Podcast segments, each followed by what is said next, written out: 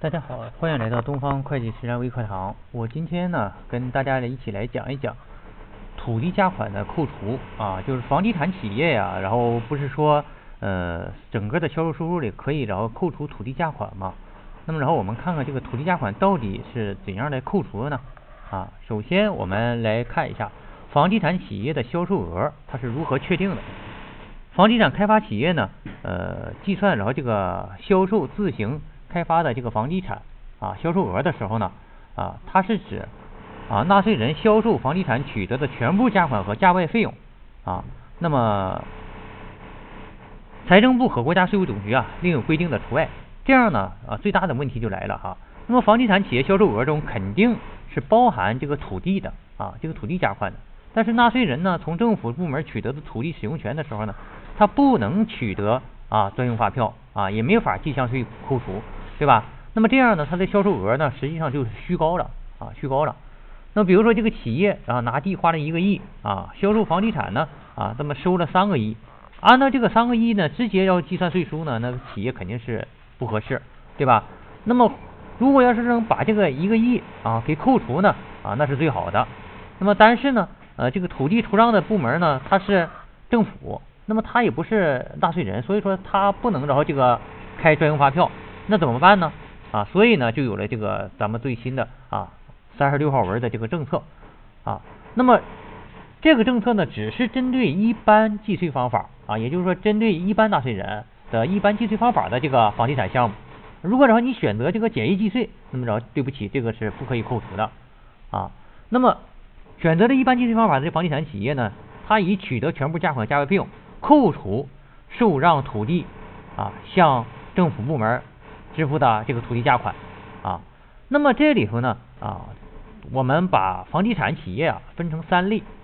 啊，这么着我们来看一下，第一个就是对房地产开发企业一般纳税人，只要采用一般计税方法计算的老项目啊，注意，它即使是老项目呢，只啊只要你选择了一般计税方法啊，也是可以扣除这个土地的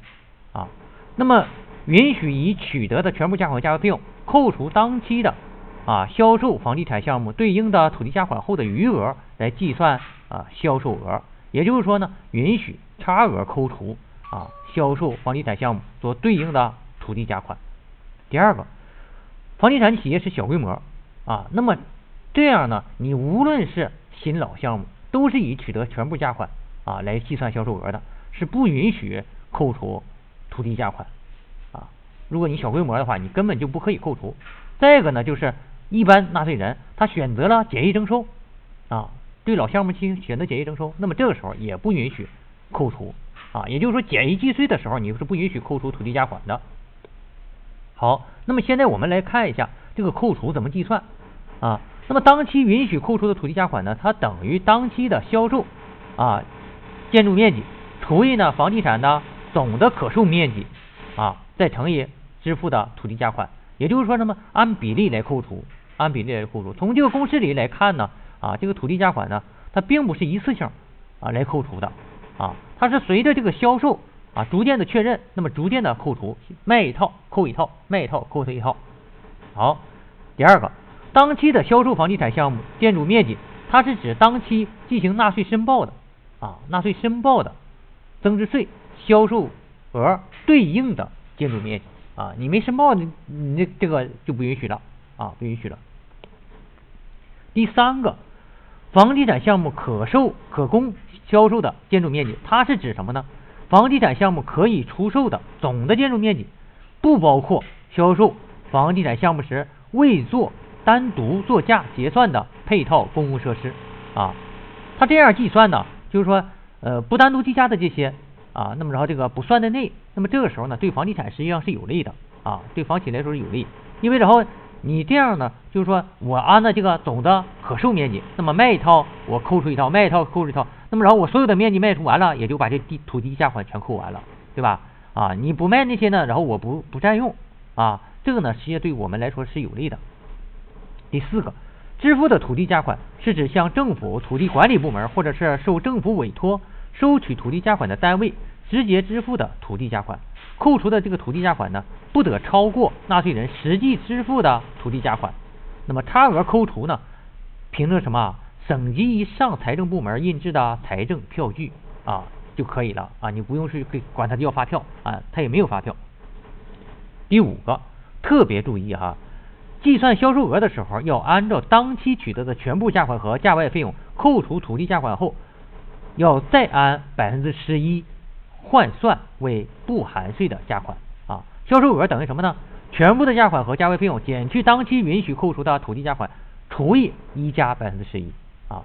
比如说啊，某个房地产开发企业二零一五年的一月从房地从政府呢买了一块地啊，支付土地价款呢一亿啊，一六年的六月开发完成，共计可供销售的建筑面积是一万平啊，那么选择一般计税方法，那么七月份的销售房地产项目呢，建筑面积八千平，含税销售额两亿，那么如果计算如何来计算这个差额交税呢？啊，那么然后我们来看一下啊。七月份允许差额扣除的土地价款是八千万，呃，八千平除以一万平乘以一亿等于多少呢？八千万。好，七月份的不含税的销售额是多少呢？两亿减去八千万，啊，然后再除以一加百分之十一，啊，那么等于呢一零八一零点八一万元。好，那么这个销项税呢等于什么呢？一零八一零点八一万元，那么乘以百分之十一，啊，等于呢？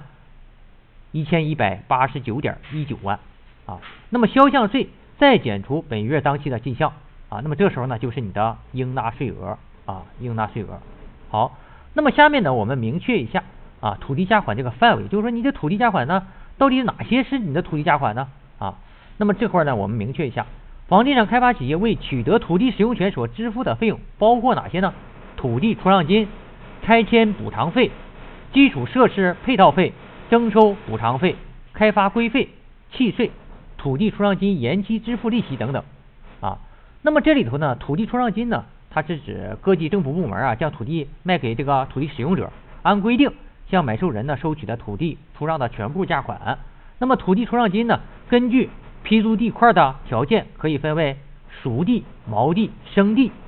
啊。那么熟地是指什么呢？啊，经过七通一平的啊，那么。呃，这里头呢有包括了土地使用费和开发啊，那么这个票据呢都是啊财政部门给你出具的。好，拆迁补偿，拆迁补偿呢通常是由这个拆建单位依据规定标准向被拆迁的房屋的所有人或者使用人支付的各种补偿啊，主要包括呢房屋的补偿费啊、周转补偿费和奖励补偿费。那么这三方面，这个票据呢。啊，一般呢是被拆迁房屋的所有人或者使用人呢出具的发票啊，或者是干脆就是收据